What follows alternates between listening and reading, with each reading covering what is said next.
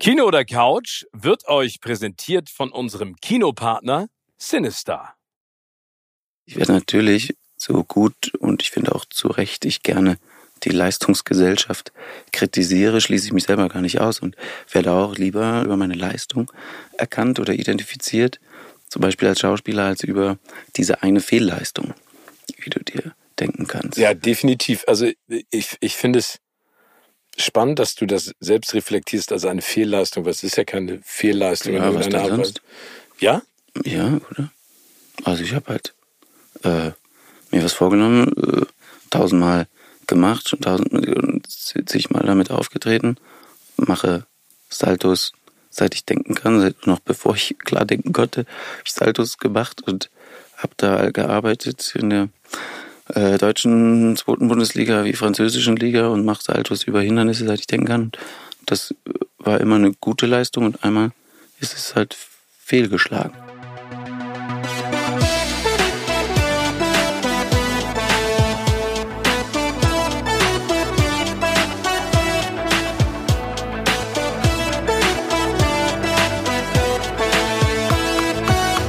In meinem Podcast Kino oder Couch treffe ich jede Woche prominente Menschen aus den unterschiedlichsten Bereichen. Egal ob aus dem Sport, Musik, Kino, Serien oder Entertainment Business. Und gemeinsam sprechen wir über spannende Filme, Serien und das Leben. Und es wird die alles entscheidende Frage gestellt, Kino oder Couch?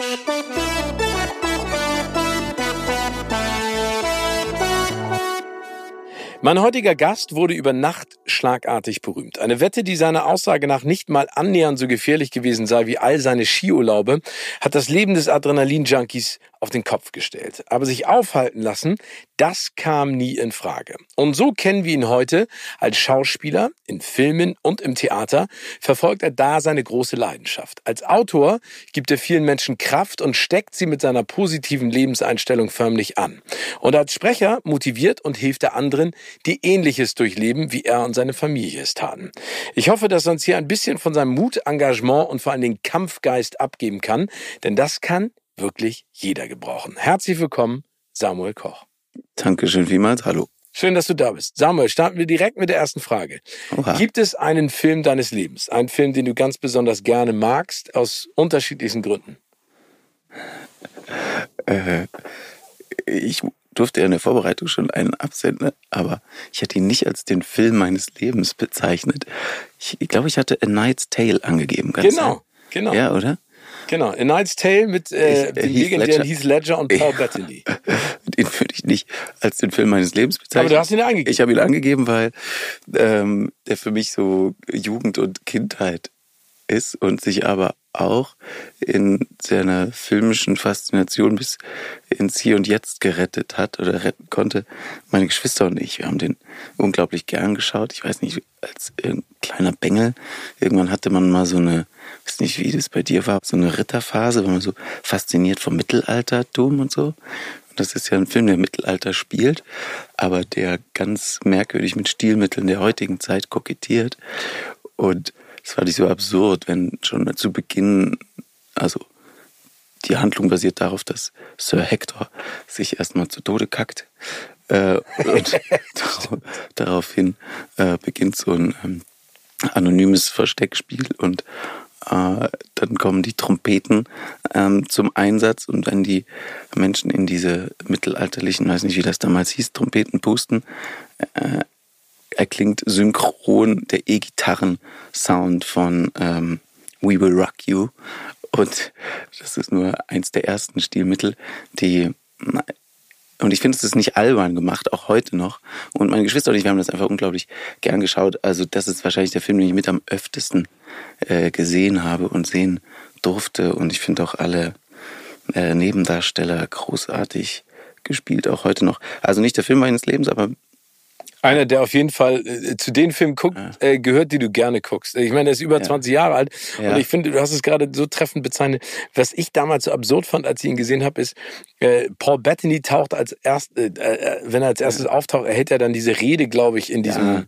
Paul Bettany ist großartig. Ja, genau. Und dann hat er so kurze, raspelkurze Haare. Ja. Erinnerst du es noch? Ja, ja. Und das ist ja auch so ein Stilmittel, was überhaupt nicht eigentlich zu dem Kontext des mhm. Mittelalters passt, weil man denkt ja so lange Haare, ungewaschen Bart, so ein bisschen so wie Valhalla und äh, mhm. Vikings und wie das alles heißt. Aber ich musste auch sagen, ich finde die Idee, die dahinter steckt, total cool. Aber demnach kennst du ihn, aber du kennst wahrscheinlich eh fast alle Filme. Nee, das glaube ich nicht. Aber ich kenne den und ich, also ich, ich habe den auch schätzen gelernt, weil, weil der genauso wie, wie du es gerade gesagt hast, der ist so, so ein schöner Mix. Der nimmt sich nicht selber zu ernst. Ne? Also ja. es ist nicht zu blutrünstig, nicht zu dunkel, nicht zu schlimm. Ähm, und dann äh, zusätzlich mit dieser Musik und dann hier Love Interest Shannon Sassamon oder wie sie auch immer heißt, hat ja auch so. Das ist also ein bisschen so so cool und hip gemacht. Ne? Mhm. Aber ja, ich verstehe auch. Ich habe ihn dann irgendwann hat natürlich meine Frau mich auch mal gefragt, damals waren wir wahrscheinlich noch verlobt oder so dann spricht man auch so über Lieblingsfilme. Und dann war ich auch so, ich weiß nicht, ob du das kennst. Ich hatte schon manchmal so Flops äh, mit verschiedenen Formaten. Ich so ganz angeheizt, jetzt gucken wir Night's Tale, mein früherer Kindheit-Lieblingsfilm. Und dann ist man so, oh, jetzt, du kannst dich freuen. Und dann guckt man ihn so an und am Ende des Films sagt sie so, ja, nett. Und kann man machen, muss man. Kann man machen, muss man nicht. Und irgendwie von der Euphorie schwappt gar nichts über. Ähnlich hatte ich das, als ich mal einen Jackie Chan-Film gezeigt habe, den man als kleiner Bengel super fand. Oder Nick Knatterton, kennst du das Ja, noch? klar. Nick Knatterton. Mit diesem großartigen Outfit, das er hatte ja. und dieser Schiebermütze und so, ne? Das man irgendwie so als äh, Jugendlicher ganz großartig fand. Und wenn man dann andere versucht dafür zu begeistern, so, hm, ja, wie du sagst, kann man machen, muss man nicht. Ist immer ein bisschen ernüchternd. Aber würdest du die Frage denn jetzt anders beantworten? Also äh, gibt es denn einen Film deines Lebens oder ist das auch eine extrem schwierige Frage? Weil ich finde, Night's Tale ist total schön, dass du das äh, ausgewählt hast, weil das ist natürlich ein, ein etwas anderer Film. Ja. Ähm, den Film meines Lebens, das ist so ein, so ein fast mystisch überhöhter Begriff. Aber das klingt jetzt schäbig, aber da würde ich, und den kennen wahrscheinlich die wenigsten, ähm, wahrscheinlich vier Tage im Mai nennen. Kennst du den? Den kenne ich nicht. Kennst du nicht? Nee. Von Achim von Boris, der wurde, hat später Babylon Berlin unter anderem äh, als Regisseur mitgestaltet und deshalb auch, wir sitzen hier gerade zusammen in Hamburg, war deshalb Film meines Lebens, weil es mein erster großer Kinofilm war, den ich mitgestalten durfte. Und ich habe hier in Hamburg ähm, studiert, war noch an einer privaten Schauspieluni, hatte gerade meine düstere militärische Vergangenheit ad acta gelegt, wollte mal wissen, wie das ist mit dem äh, mit der, meiner Faszination für Film, die ich schon hatte, seit ich äh, 12, 13 bin. Ich muss gerade, wie alt bin ich?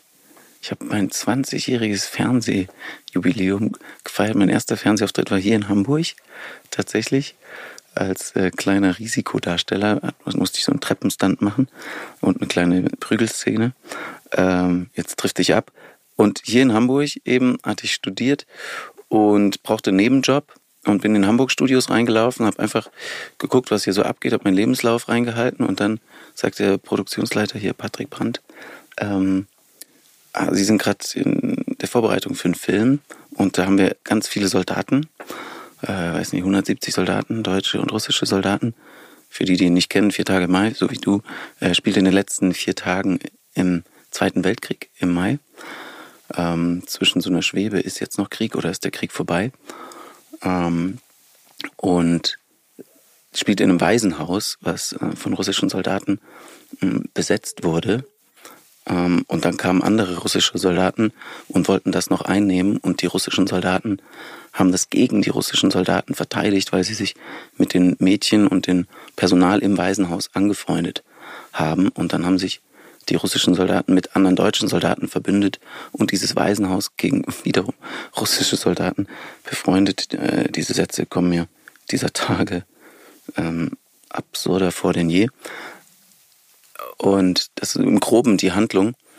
Und eben in dem äh, Waisenhaus sind viele Kinder. Und Patrick Brandt schaute meinen Lebenslauf an, sah, okay, der hat Kindergottesdienst gemacht, der hat fürs Bundeswehrsozialwerk Kinderfreizeiten betreut, der war Hilfs als Hilfsausbilder aktiv, der wäre beinahe Offizier geworden und nach Afghanistan gegangen, beziehungsweise äh, das stand für mich nie zur Debatte, aber wenn ich mich hätte verpflichten lassen müssen, ich wäre beinahe Pilot geworden, äh, anderes Thema. Und dann sagt er, okay, wir brauchen noch einen Kinderbetreuer und wir brauchen noch einen militärischen Berater für unsere Soldaten. Also bist du unser Mann. Und das war so mein erster Film, den ich dann machen durfte. Und bin innerhalb dieser Vorproduktion und der Dreharbeiten dann hat Achim von Boris schnell gemeint, ah, wir brauchen noch einen deutschen Soldaten. Dann habe ich da noch einen deutschen Soldaten gespielt, bin in so eine Original-Wehrmachtsuniform geschlüpft, war gleichzeitig dann noch Produktionsassistenz und dann gab es wow. Schwierigkeiten in der Regieassistenz. Äh, dann bin ich auch dort irgendwie aufgestiegen und war total leidenschaftlich einfach bei diesem Film dabei. Habe vorher schon ein Regiepraktikum bei Bavaria und so gemacht, hatte schon ein bisschen Erfahrung, aber das war mein erster großer Film. Damals, heute wäre das wahrscheinlich schwer möglich, eine russisch-deutsche Koproduktion. Ähm, ist dann irgendwie der NDR oder so, ist mit 1,4 Millionen noch vom Budget abgesprungen und dann mussten wir von äh, sechs Panzern auf einen Panzer runter. Äh, und ich hatte dann immer Kontakt zu dem internationalen Kriegswaffenbeauftragten und mit den Soldaten marschieren geübt und mit den Mädels im Waisenhaus äh, und ihren Problemen, die waren halt so zwischen acht und 13 Jahre, war ich wechselwirkend beschäftigt und teilweise eben auf so einem großen, sturen äh, äh, Pferd, was schwer im Galopp zu kriegen war, unterwegs, bewaffnet mit meinem Megafon äh, und meiner Wehrmachtsuniform, um die Komparsen zu inszenieren, am Strand von Rügen hin und her geritten. Und deshalb Film meines Lebens, weil er mich neu für oder für den Film begeistert hat. Und vor allen Dingen, der auch die Möglichkeit gehabt hat, mal komplett einzusteigen. Ne? Also es ist ja super, dass du das alles machen durftest und ausprobieren konntest, um zu sehen, ob dir das auch wirklich liegt. Das ist ja immer ein Riesenunterschied zwischen Traum, sage ich jetzt mal, ja. und der Wirklichkeit, oder? Ja, ich war, ich habe teilweise mal Ton, Ton geangelt, ich habe die Schienen für die Dollys äh, geschleppt, ähm, ich habe die Pack, die Panzerabwehrkanone durch die Gegend geschoben, Blümchen reingesteckt und äh, Fotos gemacht. Äh, und äh, ja, so alle Gewerke reinschnuppern dürfen. Aber was mich halt fasziniert hat auch war, ich habe dann noch so mal zum Casting getrommelt und wir brauchten noch mal ein paar mehr russische und deutsche Soldaten. Ich da in Kiel, in der Nähe von Kiel, auf so einem von Bülow gut haben wir damals gedreht auch äh, und haben noch mal ein paar Soldaten gecastet in dem Kino in Kiel und ich war dafür verantwortlich. Und dann habe ich die den Masken- und Kostümbildnern vorgestellt und ein Maskenbildner, ähm, äh, der Heiko, sagte, nee, also der geht nicht als äh, Deutscher, der muss ein russischer Soldat sein. Und äh, dann gab es da Diskussionen, nee, wir brauchen aber, ja, ich weiß nicht mehr genau, wie die Zahlen waren, aber wir brauchen den aber da. Und er sagt, nee, das muss ein russischer Soldat sein. Also ich merke schon wieder, wie merkwürdig diese Formulierungen heutzutage sind. Aber, und er ist dann bis zum Produktionsbüro gesagt, nee, der muss dahin. Ähm, und den schminkt er jetzt nicht Deutsch oder so, was immer das bedeuten mag, klingt alles sehr merkwürdig, aber ich merkte, wie so jedes Gewerk in diesem Film so sein Bestes gibt und sich verausgabt, sei es vom Kostüm natürlich über, über Maske, über ähm, die Requisiteure und habe eben auch Menschen kennengelernt. Ein Archäologe war der Requisitenfahrer, ein ehemaliger ähm, Restaurantbesitzer war Beleuchter ähm, und alles Menschen, die ähm, ihren Beruf oder die Quereinsteiger im Grunde waren. Quereinsteigerinnen gab es natürlich auch und die ihre Berufung im Film gefunden haben und gesagt, wir geben ihre ganze Energie in die Erstellung dieses Werkes. Und das fand ich damals noch als äh, sehr junger Mann total faszinierend, diese Hingabe. Und auch ich habe mich dann anstecken lassen und das war so ein äh, großer Hof von den Bülows, den Erben von Loriot, wenn man so will, ähm, auf dem wir gedreht haben. Und da waren Zigarettenfilter äh, im Kopfsteinpflaster. Ähm, und das gab es natürlich im Zweiten Weltkrieg nicht, Zigarettenpflaster. Sind wir, die ganze Crew zusammen, ich auch, auf den Knien durch diesen riesen Platz und haben diese Zigarettenfilter rausgepult. Alles äh, für die Ästhetik des Films. Und Aber ich finde, das ist ja total wichtig. Das ist ja auch mhm. etwas, was dich sicherlich stört, wenn diese Continuity, beziehungsweise wenn du dir einen Film anguckst, der in einem anderen Zeitalter spielt, als vielleicht einige Requisiten, die du da auftauchen siehst, das kann einem schon auch manchmal den Geschmack äh, verderben am Film, oder? Ja, dann ist es auch wieder witzig. Weißt du, was bei Ben Hur, äh, bei der großen Ra äh, Wagenrennen? Die Rolex von Schadenhessen. Äh, ja, weißt du, was noch zu sehen war, was ich bisher nicht wusste? Habe ich erst letzte Woche herausgefunden. Man mag es nicht glauben, aber ähm, ich habe es noch nicht überprüft, aber es war Bestandteil eines Ratespiels, ähm, dass da sogar ein kleines rotes Auto hinten durchs Bild fährt. Echt? Ja. Ja, das ist geil. Das ist richtig. Also das ist ja wie also diese eine. Das schon wieder witzig. Ja, nee, kennst du diese eine Szene? Ich weiß gar nicht, welcher James Bond Film das ist, ähm, wo er auf zwei Rädern auf der rechten Seite in so einen ganz schmalen Spalt reinfährt, weil er verfolgt mhm. wird und kommt dann auf der anderen Seite auf zwei Rädern auf der linken Seite wieder raus. Ich wüsste nicht welcher James Bond, aber es kommt mir irgendwie bekannt. Ja, genau. Also es gibt da auf jeden also ja, aber ich, ich finde das, was du gerade gesagt hast, und ich glaube, das ist auch etwas, was äh, viele Leute immer so ein bisschen unterschätzen und gar nicht wertschätzen, ja. dass äh, Film genauso wie Serie oder Show immer Teamwork ist. Ne? Dass es dann Absolut. natürlich Leute gibt, ähm, die, die vorne stehen, die dann vielleicht ein bisschen bisschen mehr das Scheinwerferlicht abbekommen. Aber wenn du nicht ein Team dahinter hast, das mit ganz viel Leidenschaft und Akribie dabei ist, wird das Produkt am Ende, kann es auch nichts werden. Ja, das stimmt. Und das hatte mich damals, deswegen Vier Tage im Mai. Kann ich total nachvollziehen, wenn, ja. wenn das etwas ist, was dich auch für spätere Jahre so geprägt hat und vor allen Dingen das Erlebnis, wenn dir das, also das ist schön, dir zuzuhören, weil du, weil du wirklich so, man hört das richtig an deiner Stimme und also ich sitze dir jetzt ja gegenüber, man sieht es auch an deinem Blick, du schwelgst einfach in schöne Erinnerungen und das ist toll. Ja, ich bin auch ein hoffnungsloser Nostalgiker. Aber das ist gut, bin ich auch. Okay, sehr gut. Wie sieht's aus mit Serie? Gibt es da eine Lieblingsserie der letzten Jahre, Jahrzehnte? Oh nein, das ist echt peinlich, weil ich Wieso? glaube auch da schon wieder Nostalgiker bin. Ähm, ich bin tatsächlich gar nicht so sehr auf den Serienhype, wie ich ihn mal nennen würde, der letzten Jahre aufgesprungen.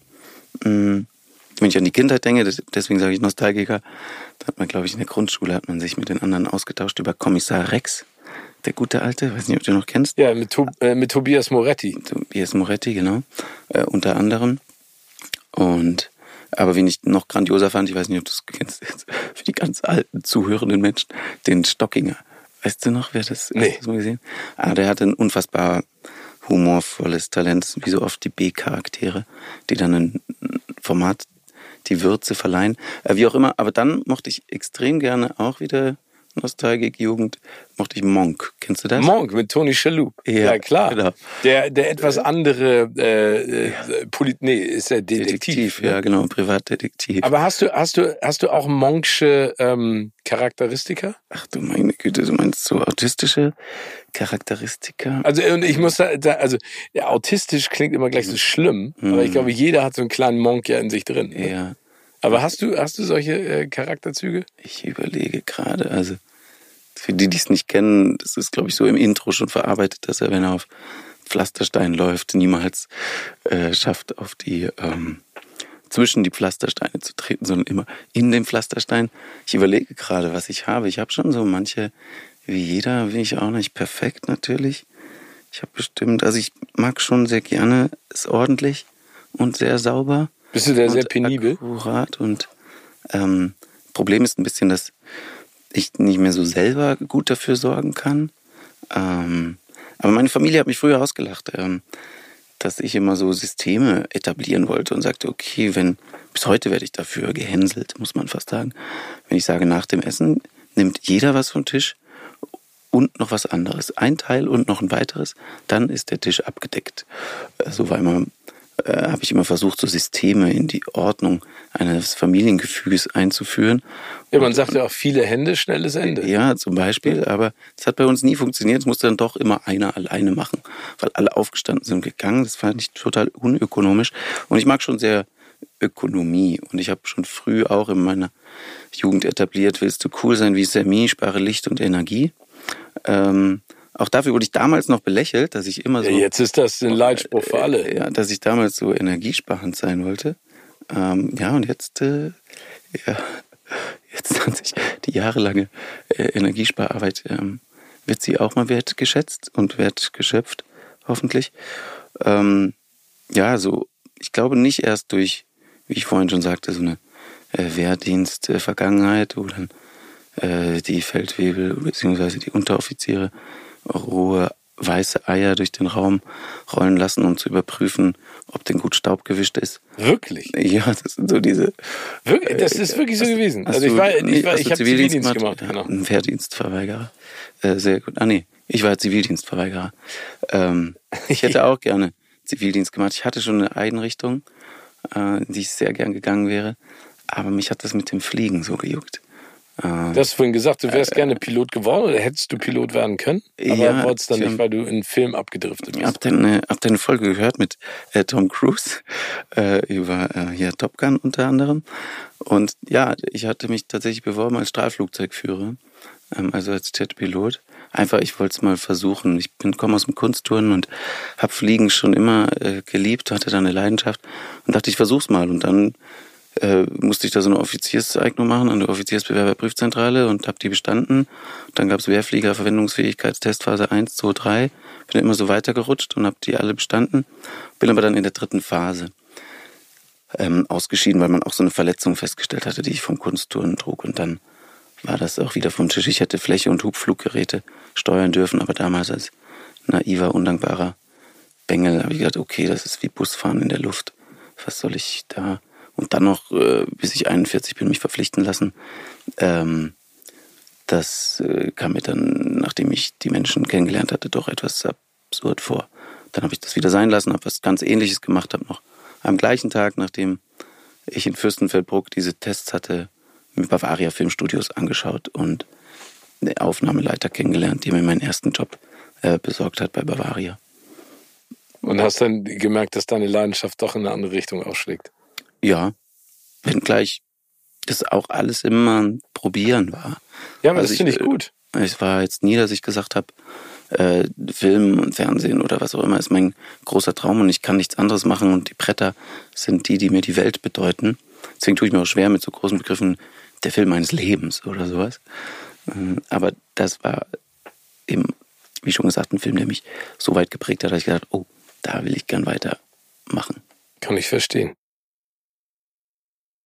Bist du denn Team Kino oder Team Couch? Ja, das ist ja die alles entscheidende Frage. Habe ich natürlich mich in der Vorbereitung eingehend mit beschäftigt und würde es äh, ganz klar mit Ja beantworten. ähm, meine, Frau, meine Frau und ich, wir haben jetzt ganz proaktiv Anfang des Jahres gesagt, so, jetzt gehen wir ins Kino, jetzt erst recht. Und jetzt machen wir das als Happening und als Erlebnis und haben gleich, haben einen Kinogutschein äh, geschenkt bekommen oder uns schenken lassen zu Weihnachten oder so und haben den in wenigen Wochen aufgebraucht. Also damit konnte man gleich ein paar Mal ins Kino gehen und haben das sehr, sehr genossen. Dann gab man mir noch so ein Cineplex bei uns in der Region entdeckt mit so wirklichen Liegestühlen, so die Füße hoch machen kann, die Rückenlehne zurück. Da muss man aufpassen, dass man nicht einpennt.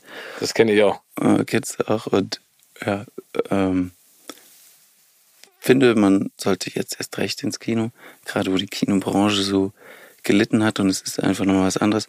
Und auf der anderen Seite ähm, kann ich es auch nicht, ähm, kann ich es auch nicht ablehnen, dass wir auch natürlich die Couch lieben. Ich habe, glaube ich, seit ich daheim ausgezogen bin, keinen Fernseher mehr. Also seit 15 Jahren oder was. Ähm, und und hab mir schon früh so einen Beamer-Dingsbums äh, geleistet und immer schöne Wand freigelassen. Und so haben wir auch, es wird sehr intim, wir haben so zwei Couches in unserem Wohnzimmer, wo der Beamer steht und wir nehmen uns gerne Zeit und schieben die so zusammen. Und, und der Begriff, den wir Eine kleine Lümmelecke macht ihr euch. Du sagst Lümmelecke, wir nennen es Liebesbucht. Oh, Liebesbucht finde ich klingt viel schöner als Lümmelecke. Ja, weil es ist dann echt, man ist so von allen Seiten von Arm- oder Rückenlehnen der Couch umgeben. Ähm, und dann wird der Beamer angemacht und dann ähm, habe ich auch schon vor langer Zeit eine gute Bose-Anlage geschenkt bekommen und dann ist es fast wie Kino, nur, nur fast. Und dann guckt ihr manchmal besser. den Film zu Ende und manchmal auch nicht. ja, oder mit äh, Intermezzi. Mit Intermezzi, sehr schön. Äh, Samuel, ich, ich würde gerne einmal kurz ein Thema streifen, das ich auch eingangs schon gesagt habe. Ähm, mhm. Und du hast da schon tausendfach drüber geredet, deswegen entschuldige bitte, aber trotzdem mhm. würde, ich, würde ich das gerne einmal ansprechen. Stört dich die Assoziation immer mit diesem besagten Abend damals in der großen Samstagabendshow, wenn man, wenn man über dich spricht oder wenn die Presse über dich spricht oder wenn du vorgestellt wirst? Äh, stören. Stören ist auch so ein großer Begriff. Ich sag's mal andersrum. Ähm, bin jetzt hier gerade schon beim Reingehen ins Studio auch angesprochen worden oder kurz erkannt worden und gebe offen zu, dass es mir, dass es mich weniger stört, beziehungsweise dass es mir lieber ist, wenn ich erkannt werde, wenn jemand sagt, ah, Sie sind doch der Schauspieler. Ich habe Sie in Kafka gesehen oder ich habe sie im Deutschen Theater gesehen oder ich habe sie, äh, was weiß ich, wo gesehen im Theater oder in den wenigen Filmen oder Fernsehaktivitäten, die ich mitspielen durfte, wenn jemand sagt, sie sind der Schauspieler, als wenn ich angesprochen werde, ah, sie, sie sind doch der mit dem Unfall oder der von Wetten das. Will heißen, ich werde natürlich so gut und ich finde auch zu Recht ich gerne die Leistungsgesellschaft kritisiere, schließe ich mich selber gar nicht aus und werde auch lieber, ein bisschen lieber über meine Leistung erkannt oder identifiziert, zum Beispiel als Schauspieler, als über diese eine Fehlleistung, wie du dir denken kannst. Ja, definitiv. Also ich, ich finde es spannend, dass du das selbst reflektierst als eine Fehlleistung, weil es ist ja keine Fehlleistung ja, irgendeiner Art. Sonst? Ja? Ja, oder?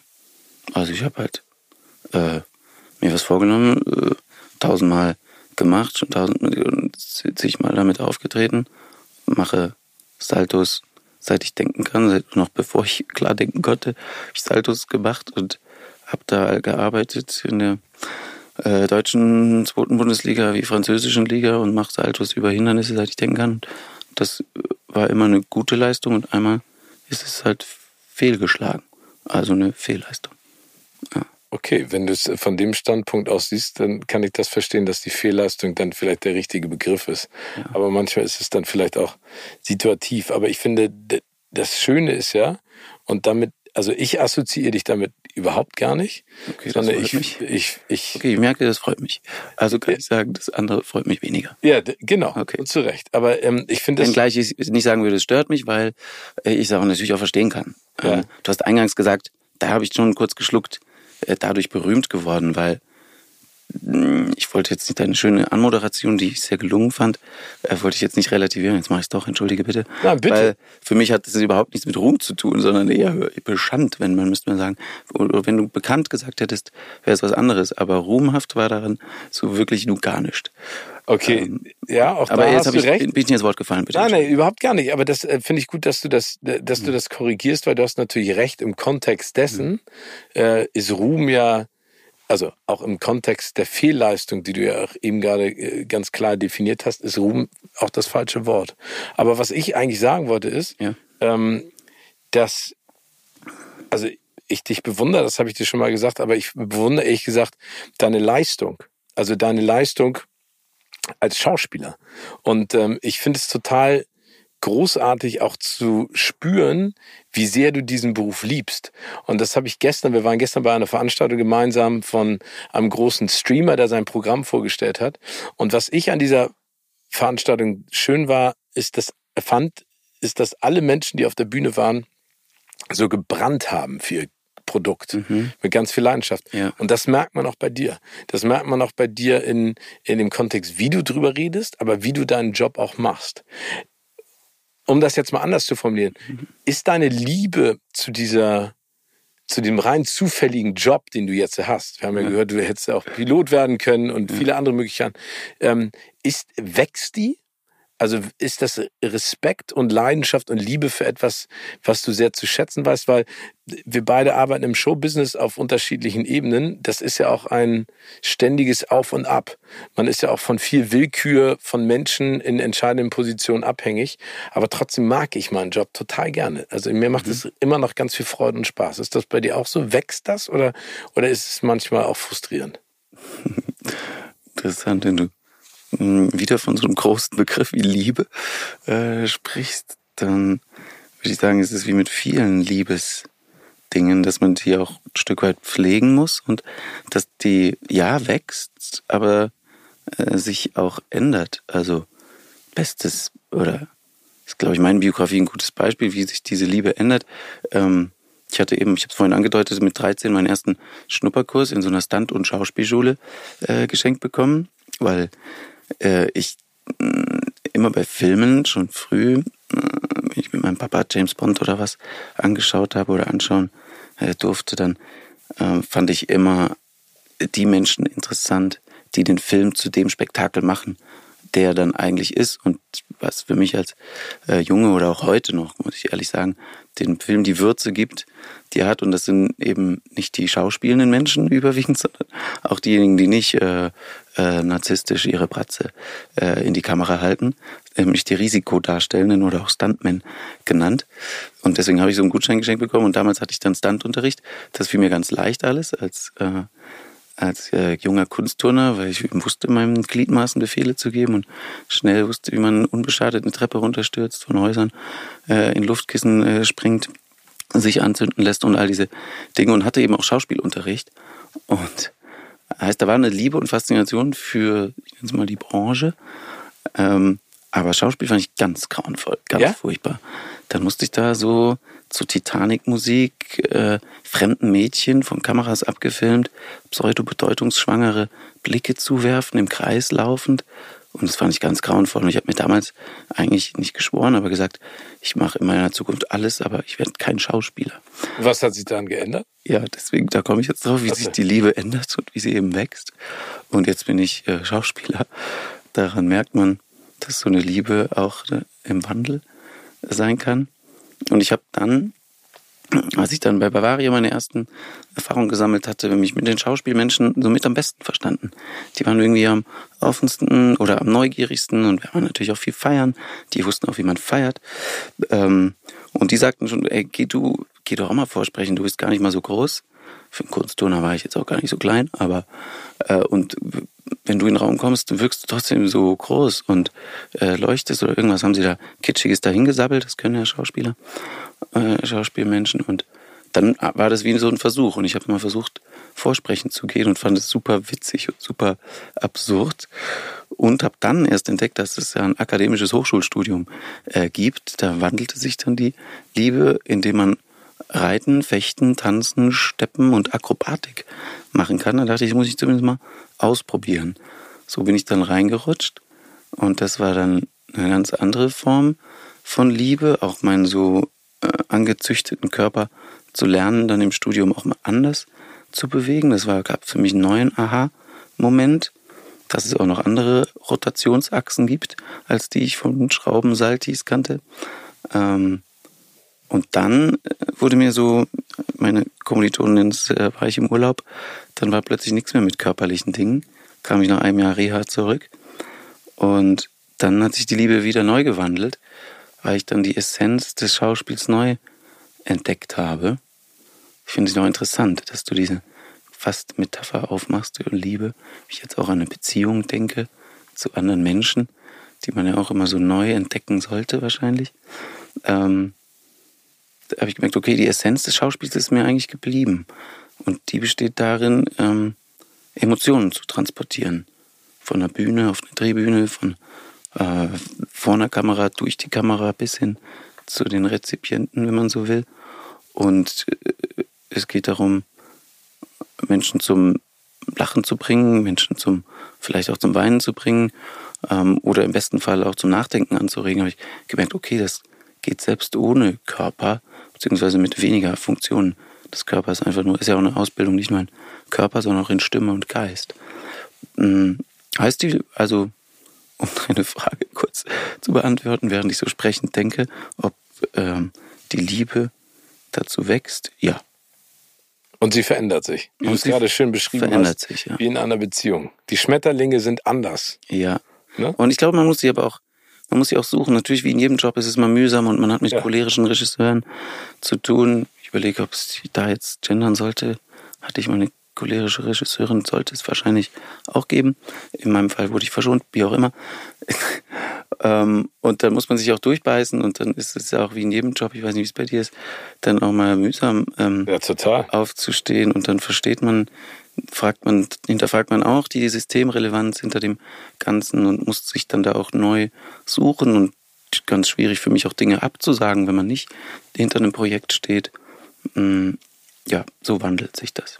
Und sollte es ja auch. Also ich glaube, man muss dafür offen sein. Aber du hast eben auch was Schönes erzählt, was deine äh, SchauspielkommilitonInnen zu dir gesagt haben, dieses Leuchten. Ähm, das ist ja etwas, was ganz wichtig ist in, in diesem Job. Und du wirkst wie jemand, der schon immer ein, äh, klare Ziele hatte, aber auch eine sehr große mentale Stärke. Also jemand, der auf jeden Fall sich bewusst ist über das, was er was er kann und vielleicht auch was er nicht kann und in der Perspektive auch was man möchte. Mit der Abenteuerlust und dem Mut, Dinge auszuprobieren. Ähm, ist das eine Interpretation von meiner Seite, die völlig falsch ist, oder bist du schon immer sehr mental stark gewesen? Also das ist eine Interpretation, die sehr schön klingt in meinen Kopfhörerohren, äh, äh, der ich wahrscheinlich zum Teil beipflichten kann, dass mh, ich würde behaupten, dass mein Charakter sich über die Jahre ähm, in seinen Grundzügen nicht großartig verändert hat. Das stimmt schon. Mm. Und ja, ich sage immer, das ist auch in unserem Verein Samuel Koch und Freunde, weil der seinen Hauptstützpunkt hat in der sonnenreichsten Gegend äh, Deutschlands, ganz im Süden. Äh, und weil der Slogan zu mir passt, äh, nah an der Sonne gebaut, würde ich schon sagen, dass ich schon immer ein Typ war, der tendenziell eher nah an der Sonne gebaut war. Ähm, und wenn man genau hinschaut, Menschen, die mich gut kennen, äh, haben zwischenzeitlich gemerkt, oh, hat er sein Lächeln verloren, das für ihn so bekannte Lächeln. Und habe ich bestimmt zwischenzeitlich in meinem Leben auch, als ich ähm, nicht immer Ziele hatte und Pläne. Weil, Aber es wäre ja auch absurd. Äh, ich glaube, das hat jeder. Ja, und äh, wo ich auch überhaupt gar keinen Plan mehr hatte vom Leben, weil ich habe jetzt schon einiges angedeutet. Das Schauspieldasein hatte sich so auf Körper und Bewegung aufgebaut.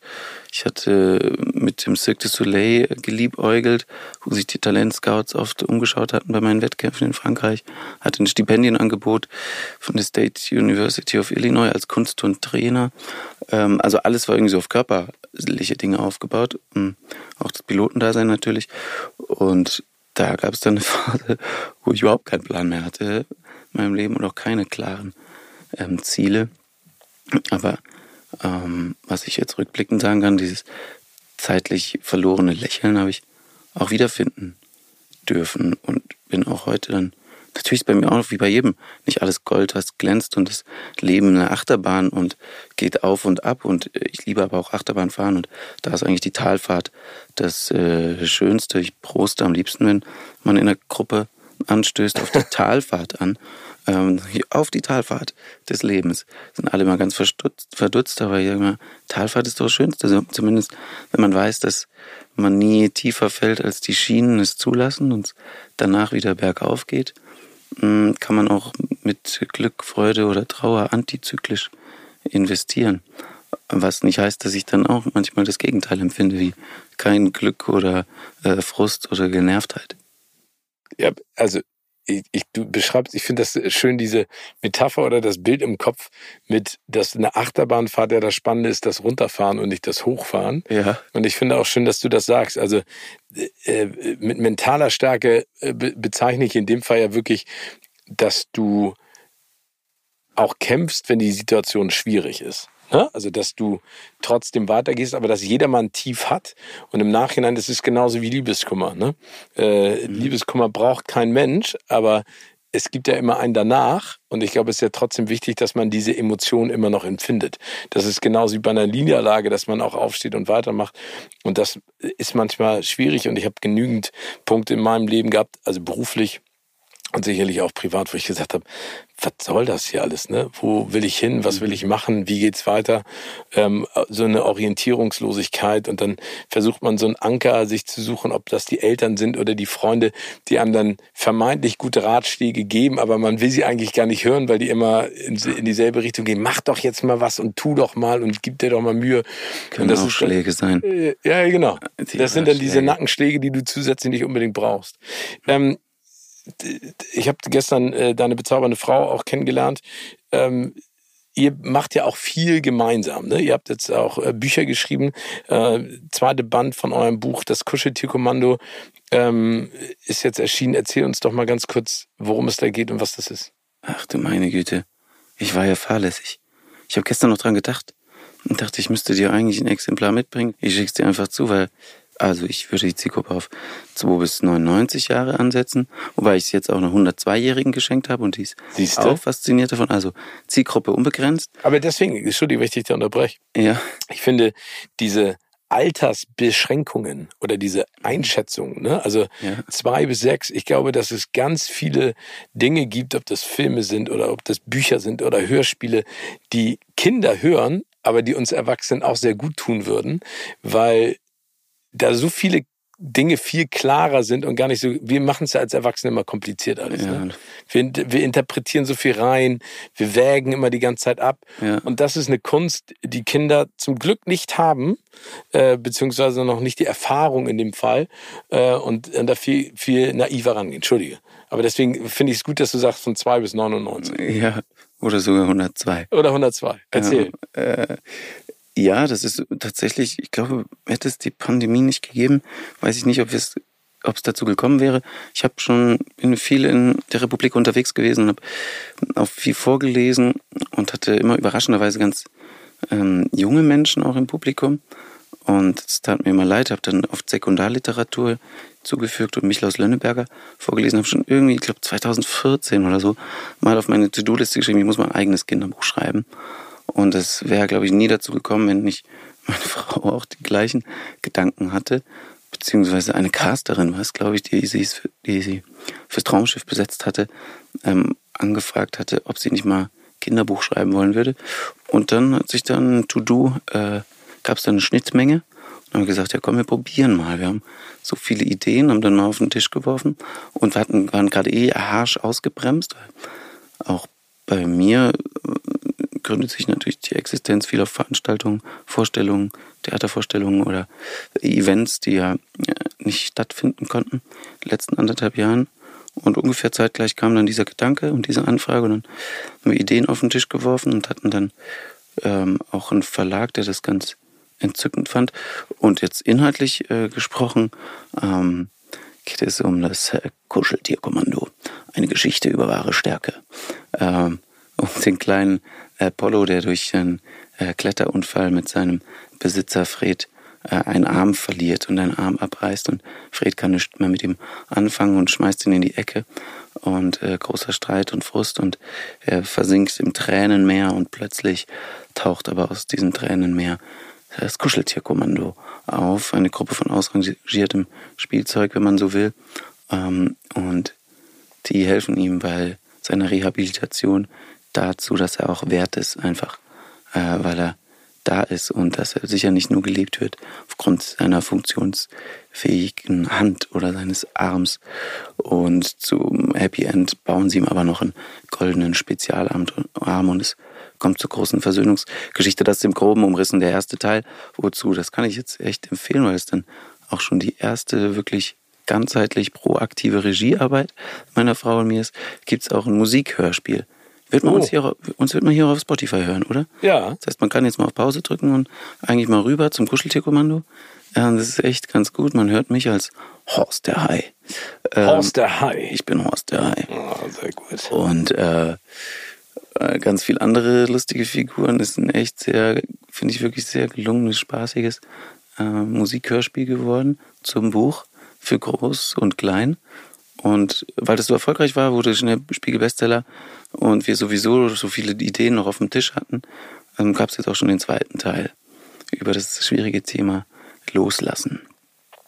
Loslassen im Sinne von Spielzeug loslassen oder Ja, Freunde loslassen oder Auch da ist Situationen. natürlich so ein, wir hatten mir bei dem Kinderbuch, wie du es schon angedeutet hast, natürlich den Anspruch, gar nicht jetzt so mit einer Moralkeule irgendeine Botschaft äh, zu schwingen, sondern erstmal zu unterhalten und haben ganz wunderbare Illustrationen von Nadine Resch Mm, und was Schönes für die Kinder zu haben, aber dann könnte ich jetzt nicht was schreiben oder vermitteln, was nicht doch irgendwo eine Wertvorstellung vermittelt, wenn ich es mal vorsichtig ausdrücken darf.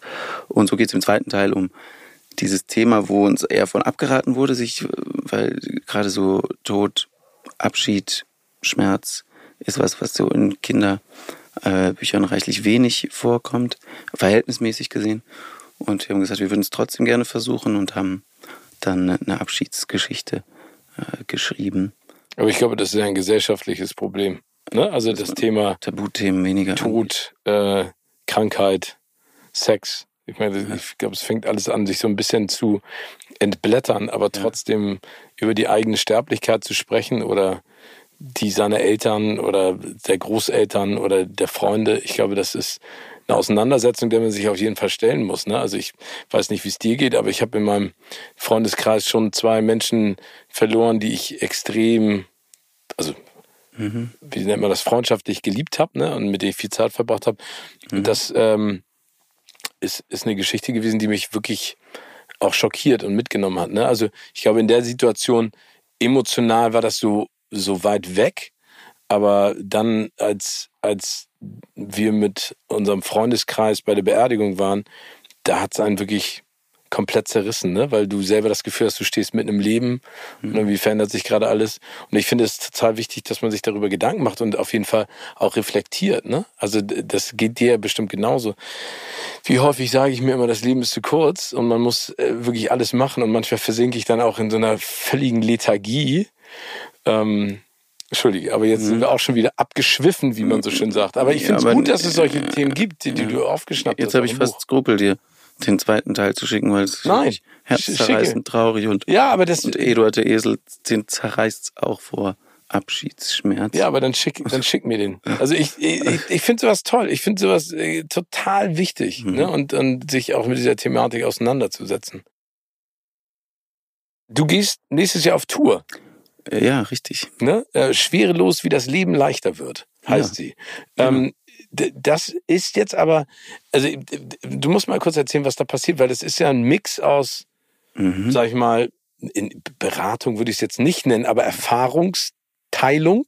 Erfahrungsteilung. Genau, mit, Ja, mit schön. Comedy aber auch, ne? Also du bist da auch voll in deinem Element. Also das ist nicht nur Samuel Koch, sondern auch Samuel Koch, der Schauspieler und der Comedian. Äh, Comedian, äh, ich nicht. Also als Stand-up-Comedian würde ich mich natürlich schon lange nicht bezeichnen. Wenn, dann gibt's Sit-up-Comedy. ähm, aber ich schlüpfe da schon auch in Rollen, ja. Ähm, sind wir in Hamburg? Ja, wir sind noch in Hamburg. Wann seid ihr in Hamburg? Ich glaube, es ist der 10. Mai. Super. Guck mal, da kann ich auch gleich Werbung für meine Tour machen. Ich gehe nämlich Ja, auch ja. auf Tour. Echt? Im November. Okay. Acht Städte in Deutschland mit Kino oder Couch, dem Podcast. Ach, wirklich? Ja. Was passiert da dann? Ähm, da gibt's mitbekommen. auch so ein bisschen, also ich sag jetzt mal, ähm, äh, so ein kleines Intro mit ein bisschen Stand-up, Geschichten äh, aus den 25 Jahren, die ich in diesem bunten Show-Business schon unterwegs bin. Und Mhm. dann gibt's auch äh, tolle Gäste. Wir haben schon ein paar veröffentlicht. Nilam Farouk kommt zum Beispiel. Ah, äh, Olli Schulz ist dabei. Knossi ist dabei. Und dann unterhaltet ihr euch auf der Bühne oder was? Genau, dann machen wir im Prinzip das, was wir jetzt machen, äh, mit ein paar Spielchen und Interaktion mit dem Publikum und dann äh, schauen wir mal, was dabei. Ein bunter Strauß, den wir präsentieren. Aber das trifft es ja auch bei Schwerelos Ja. auch gut. Es wird Interaktion geben, es wird auch wunderbare Gäste geben, die ich, äh, ich will sie gerne als Überraschungsgäste halten. Und es kommen ein paar ganz spannende Leute, alle, die natürlich auf irgendeine Art und Weise emotional oder inhaltlich was zum Thema Schwerelos beitragen können. Also zumindest ähm, etwas von unserer Schwere nehmen können oder einfach nur Leichtigkeit äh, vermitteln. Und wenn das bedeutet, dass man ein bisschen Quatsch erzählt. Ähm, aber es wird auch, äh, ich werde auch die zuschauenden Menschen ein bisschen fordern, wird auch theatrale Elemente geben und natürlich herrliche Musik. Also wird der bunte Strauß Wow. äh, trifft ähm, auch bei Schwerelos zu. Und dein äh, Tour heißt dann Kino oder Couch? Genau. Kino oder Couch. Im November. Der Podcast, die Tour. Ach, witzig. Genau. Ich habe das ja noch nie gemacht. Du hast es ja äh, schon mal äh, ausprobiert und getan. Ja. Ähm, für dich ist für dich die Interaktion auch mit dem Publikum, also durchs Theater oder durch diese Tour, das Schönste? Oder magst du es auch gerne mal in deinem Closed Set sozusagen zu sein, ohne dass das jetzt wir haben ja gestern gelernt äh, bei mhm. einer Serie, die vorgestellt wurde von Amazon, dass äh, Closed Set immer bedeutet, da geht's richtig zur Sache. Also ich meine jetzt Closed Set im Sinne von andere Kolleginnen, äh, ja. mit denen du zusammenarbeitest, ohne Publikum zu arbeiten. Mhm. Hat beides was. Ja, es hat beides was. Ich finde die Interaktion unerlässlich, aber eben nicht nur. Im Theater ist es ja so, ähm, dass man äh, viele Proben hat und das ist quasi der das Closed Set, wenn man so will, oder der intime Raum, in dem man sich auch ausprobieren darf, in dem es kein falsch und richtig gibt und so weiter und so fort. Aber ich, ich liebe wirklich beides oder schätze beides. Äh, für wen oder mit wem würde sich sonst zu spielen oder zu interagieren lohnen als mit den Zuschauenden. Und auf der anderen Seite liebe ich es auch sehr. Ich habe zum Beispiel drei Jahre lang Faust gespielt in drei über drei Stunden Abend oder auch Madame Bovary, so ein vier Stunden Abend, Zumutung für die Zuschauer, Menschen und äh, hat mir aber wechselwirkend auch was gegeben, weil ich dann einfach auch für diese dreieinhalb Stunden als äh, Goethes Faust auch in dieser Rolle komplett war und auch vergessen habe, was jetzt mit mir als Privatmensch los ist. Und es ist irgendwie so ein Geschenk, was man sich auch selbst dann macht, beziehungsweise der Rolle auch gibt, mit dem man sich dafür her schenkt. Und da ist man dann auch irgendwie so close. Also für mich so die größte Herausforderung, sowohl als Spieler als auch Mensch, ist so frei zu werden von mir selbst. Und wenn ich das schaffe auf der Bühne, ist es ein extremes Freiheitsgefühl. Und das merkt und spürt dann auch, merken auch die Zuschauer. Wenn man so wie du alles mal ausprobiert, ne? Oder, oder zumindest guckt und diesen Mut hat, zu sagen, ich weiß ja nicht, wie es ist, deswegen mache ich es. Also ob das jetzt ein Buchschreiben ist oder ob es äh, eine Tour ist. Äh, welche Ziele hast du? Gibt es ein Ziel, bei dem du sagst, das ist on the horizon, das würde ich mir total wünschen, dass das mal klappt oder auf das du hinarbeitest? Oder bist du da viel entspannter und sagst du, es ist super, so wie es ist und ich freue mich da, meine mhm. Fertigkeiten auszubauen und Fähigkeiten? Ja, das ist ambivalent. Das eine sehr gute Frage, finde ich, weil man das sehr oft gecoacht bekommt, wenn man äh, sich äh, Coaching-Medien äh, bedienen möchte. Das ist das Wichtigste ist Ziele und äh, Pläne und ich finde das ist schwierig, weil Pläne also es hat auch meine augenscheinliche Erfahrung ja gezeigt, dass es sowieso mal alles anders kommt, als man denkt. Und dass Pläne und Ziele dann auch ein Stück weit, je nachdem, wie stoisch man die verfolgt, auch was Limitierendes haben können und was, was Einschränkendes. Und ich bin da, du hast gefragt, oder bin ich da offen? Ich würde auch sagen, ich bin da eher offen und für mich ist schön, was da ist und ähm, ich versuche so gut es geht, die Gegenwart zu genießen und im Jetzt zu leben äh, und zufrieden zu sein, aber mich auch gleichzeitig nicht zufrieden zu geben. Das gebe ich schon zu. Es gibt, ich könnte echt eine richtig lange Liste aufzählen an Zielen und Wünschen, die ich noch habe. Sag mal ein, äh, zwei. Ach ja, ähm, ich schreibe gerade an einer äh, Serie. Das natürlich toll wäre, wenn die irgendwann realisiert wird. Schreibe aber auch einen non-fiktionalen äh, Serienprojekt und ähm, gibt so äh, Filme und andere Serienprojekte, für die wir schon die Trailer gedreht haben, aber die noch nicht verkauft wurden. Habe so fürs Theater auch Visionen und würde auch gerne, ähm, habe auch äh, schon erste Regieanfragen, die sich durch Corona wieder zerschlagen haben.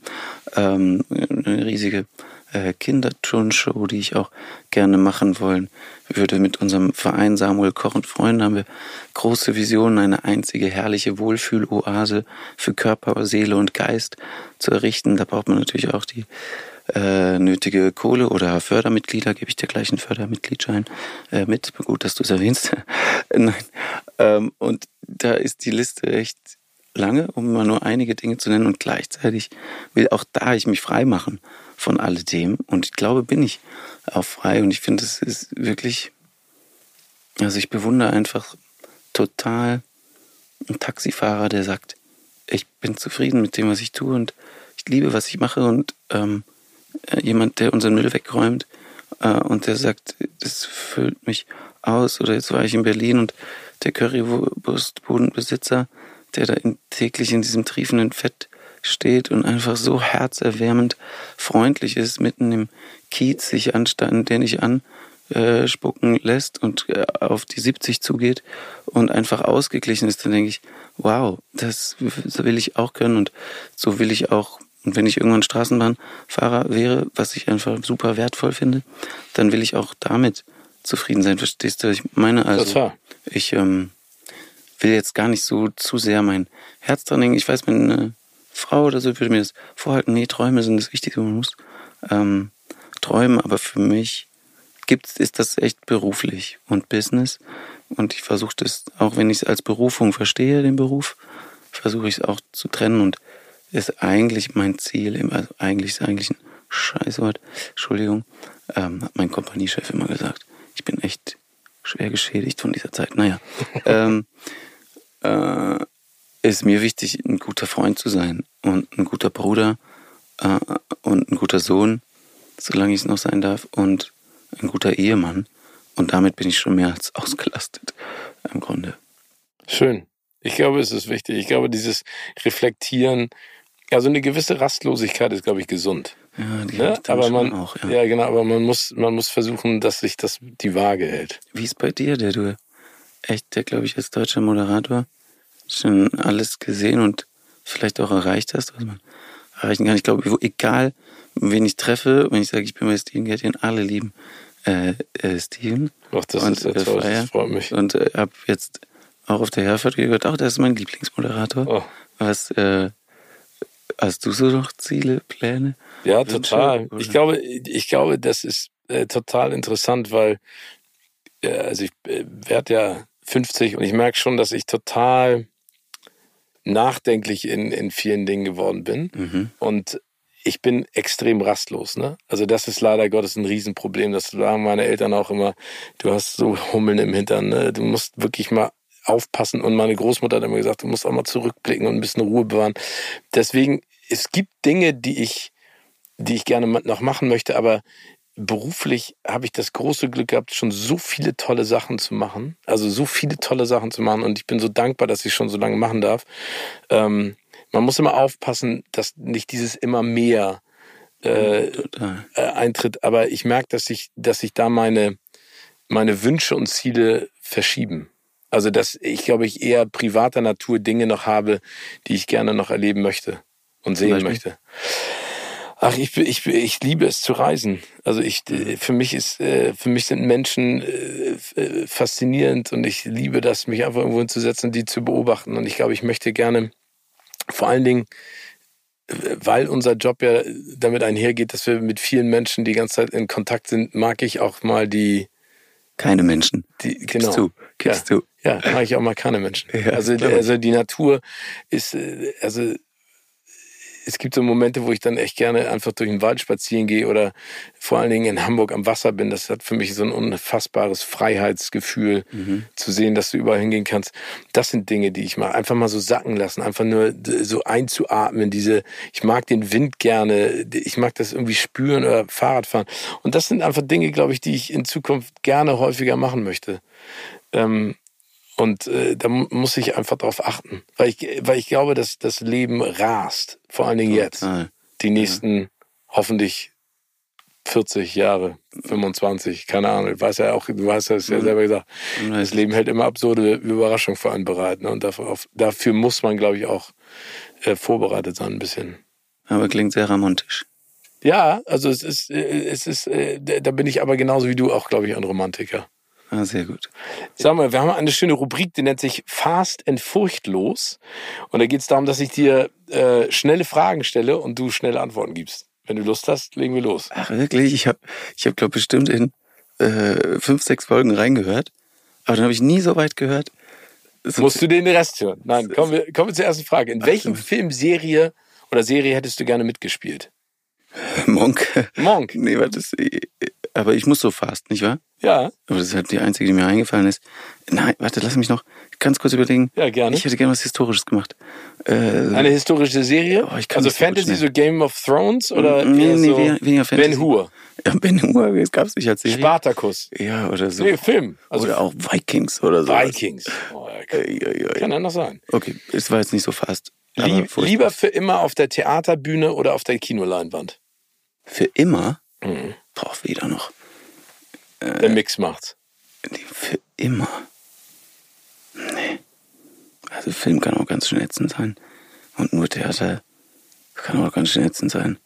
Also dann lieber Straßenbahn fahren. Wohin geht deine nächste Reise? Ach du Schreck. Ich muss im Kalender gucken. Meine Frau fliegt jetzt unverantwortlicherweise nach Indien ohne mich. Oh, Äh, das geht eigentlich so. zum nicht. Arbeiten oder zum. Zum Arbeiten, sie dreht da, ja. Äh, und ich, ich gucke gerade mal Kalender. Ich fahre jetzt gleich von Hamburg nach. Also meinst du eine Fernreise? Ja, oder, also Reisen kann ja alles sein. Mhm. Das ist ja von Berlin nach Hamburg auch eine Fernreise. Also mit Fast wird das hier mit mir nix. äh, ich sehe hier, bin ich zum Hockenheimring eingeladen. Äh, wegen so einer Wings for Life Querschnittsforschungsangelegenheit. Aber auch nicht so eine wirkliche Reise.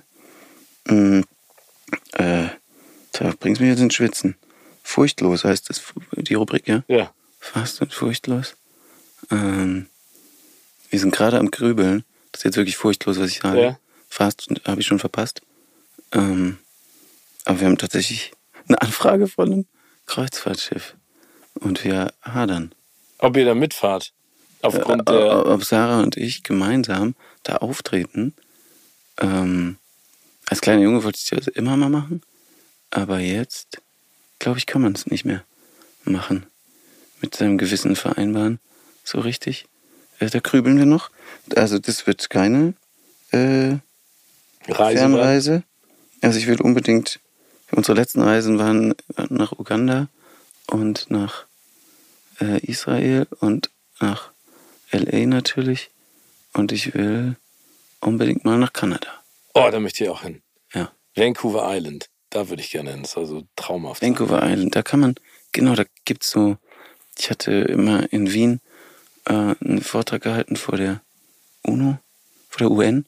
Da habe ich eine Dame kennengelernt, die dort arbeitet auf Vancouver Island und hat mich sogar da eingeladen, aber ich bin noch nicht da gewesen. Und äh, dort gibt's so Wellenausgleichboote, mit denen man ganz nah an die Orcas rankommt. Oh, cool. Da will ich mal hin. Das ist ein geiles Ziel. Da komme ich mit. Sehr gut. Was ist dein nutzlosestes Talent? Oh, ich, im ersten Moment hätte ich Schweigen gesagt. Aber das ist ja auch Das ist nützlich, ne? ja sehr nützlich, finde ich. Okay, dann äh, äh, nicht schnell und ängstliche Antworten geben. Das ist wirklich nutzlos. äh, äh, was ich konnte mal. Jetzt kann ich jetzt auch nicht mehr. Also rumsitzen ist echt mein nutzloses Talent. Rumsitzen. Ja. Würdest du auch in einem Musical mitmachen? Unter Umständen ja. Ja? Kannst du gut singen? Nee, wenn die Umstände wären, dass ich nicht singen darf. Geil. Was hast du zuletzt zum ersten Mal gemacht? Hätte ich mich da vorbereiten können? Nee. Nee, sind die immer anders, die Fragen? Zuletzt? Ja, es gibt ja. Äh, natürlich äh, Kino- und Couch-Podcast. Sehr schön. Von welchem Promi hättest du gerne die Telefonnummer in deinem Handy gespeichert? Jackie Chan. Den habe ich, äh, den habe ich. Äh, Hast du schon gesehen, oder? Natürlich, du hast alle gesehen. Nee, nee, den, ja, den, also ich habe den schon ein paar Mal getroffen. Bei den Oscars hat er einen Ehren-Oscar gekriegt, ich, vor zwei, drei Jahren. Ja, Und dann habe ich ihn gesehen, da war, ich beneide dich. waren wir in Shanghai ähm, bei der Eröffnung von der damaligen Formel-1-Strecke. Da sind wir mit ein paar Freunden hingeflogen, äh, Ewigkeiten schon her. Und da, äh, der ist ja ein absoluter National- Superstar, ne? Der ist ja auch Natürlich. sehr Auch äh, pro, äh, pro chinesischem Regime. Und da ist er aufgetreten und wurde in einem riesen Cadillac durchs Stadion gefahren und hat dabei seine Songs gesungen. Der ist ja auch noch Sänger zusätzlich. Ja, das finde ich eher, glaube ich, ein bisschen schwierig. Aber war schon lustig, das zu sehen. Ähm, gibt es bei euch zu Hause Streit um die Fernbedienung oder mögt ihr beide die gleichen Sachen? Äh, wir haben, glaube ich, gar keine Fernbedienung. Achso, ja, du hast ja noch nicht mal einen Fernseher oder Ja. einen Beamer. Ja. Aber da gibt's ja auch so eine Art Fernbedienung für das Ja, Programm. ja, wir haben so ein Problem. Ich gucke super gerne Trailer, weil dann denke ich manchmal, ach, hat, hat sich erübrigt. Trailer. Jetzt brauche ich auch diesen Film nicht mehr sehen, habe ich alles verstanden. Und meine Frau mag es gar nicht. Das ist schwierig. Sie mag gar nicht so gerne Trailer gucken. Hm, deswegen haben wir schon eine Liste dessen, was wir gucken. Wir gucken super wenig. Das ist eigentlich unverantwortlich in, unserer, in unserem Job, aber ähm, hm, es gibt Dinge, die sie nicht so gern schaut und Dinge, die ich nicht gern schaut, aber wir finden auch die Mitte. Wir mögen es beide gerne spannend und auch kitschig und äh, gibt da Schnittmengen. Also gibt, es gibt keinen Streit. Das ist gut. Um auf den Punkt zu kommen. Welchen Film hast du zuletzt geguckt? Ach du meine Güte. Also mit Fast ist er wirklich nicht zu holen. Warte, lass mich überlegen. Ich war im Kino. Ich glaube, es war Top Gun. Maverick. Ja. Und? Ja, ah. Aber der zählt nicht richtig, weil ich musste, ich kam eine Stunde später.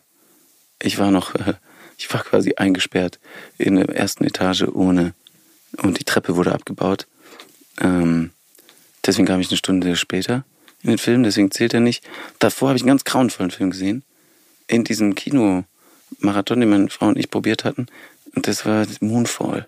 Oh Gott. Ja, das war ein Griff ins Klo. Ja, leider Gottes. An, nee, aber an Roland Emmerich. ich aber ich glaube, das kann Emmerich. man sagen. Aber Ich Das- mag den Roland auch total gerne, aber der Film äh, hat leider. Also das so hat mich geschockiert. Das ist, da ist mehr Geld reingeflossen, als Deutschland äh, in die Ukraine-Hilfe geschossen hat, zunächst.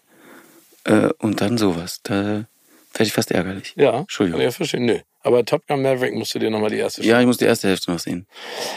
Mein lieber Samuel, das war sehr schön mit dir zu schnacken. Nur nicht, nur nicht fast. Nein, aber das ist ja überhaupt nicht, das ist ja nur ein Druck, äh, Druckmittel. Ja, ich kann, das ist glaube ich auch ein schlechtes Talent unter. Und äh, Druck kann ich auch nur bedingt. Nein, du hast, äh, das hast du großartig gemacht. Aber ich habe noch eine letzte Frage an dich. Oha. Welcher Filmtitel passt aktuell perfekt zu deinem Leben? Das ist ja eine schöne Frage. Es gibt den Film noch nicht. Ja, dann sag äh, einfach, du kannst auch einen ausgedachten Titel nennen. Läuft. Läuft, heißt er? Geil. Aber es wird eine Serie. Wird eine Serie. Aber es ist der Arbeitstitel. Aber, mit mehreren Staffeln hoffentlich eine Serie. Das wird äh, der Finanzier entscheiden. Oder die zuschauenden Menschen. Samuel, vielen lieben Dank für deine Zeit. Alles Gute. Ich freue mich auf die Tour. Ja, ich freue mich auf deine, äh, wenn ich dann vorbeikomme.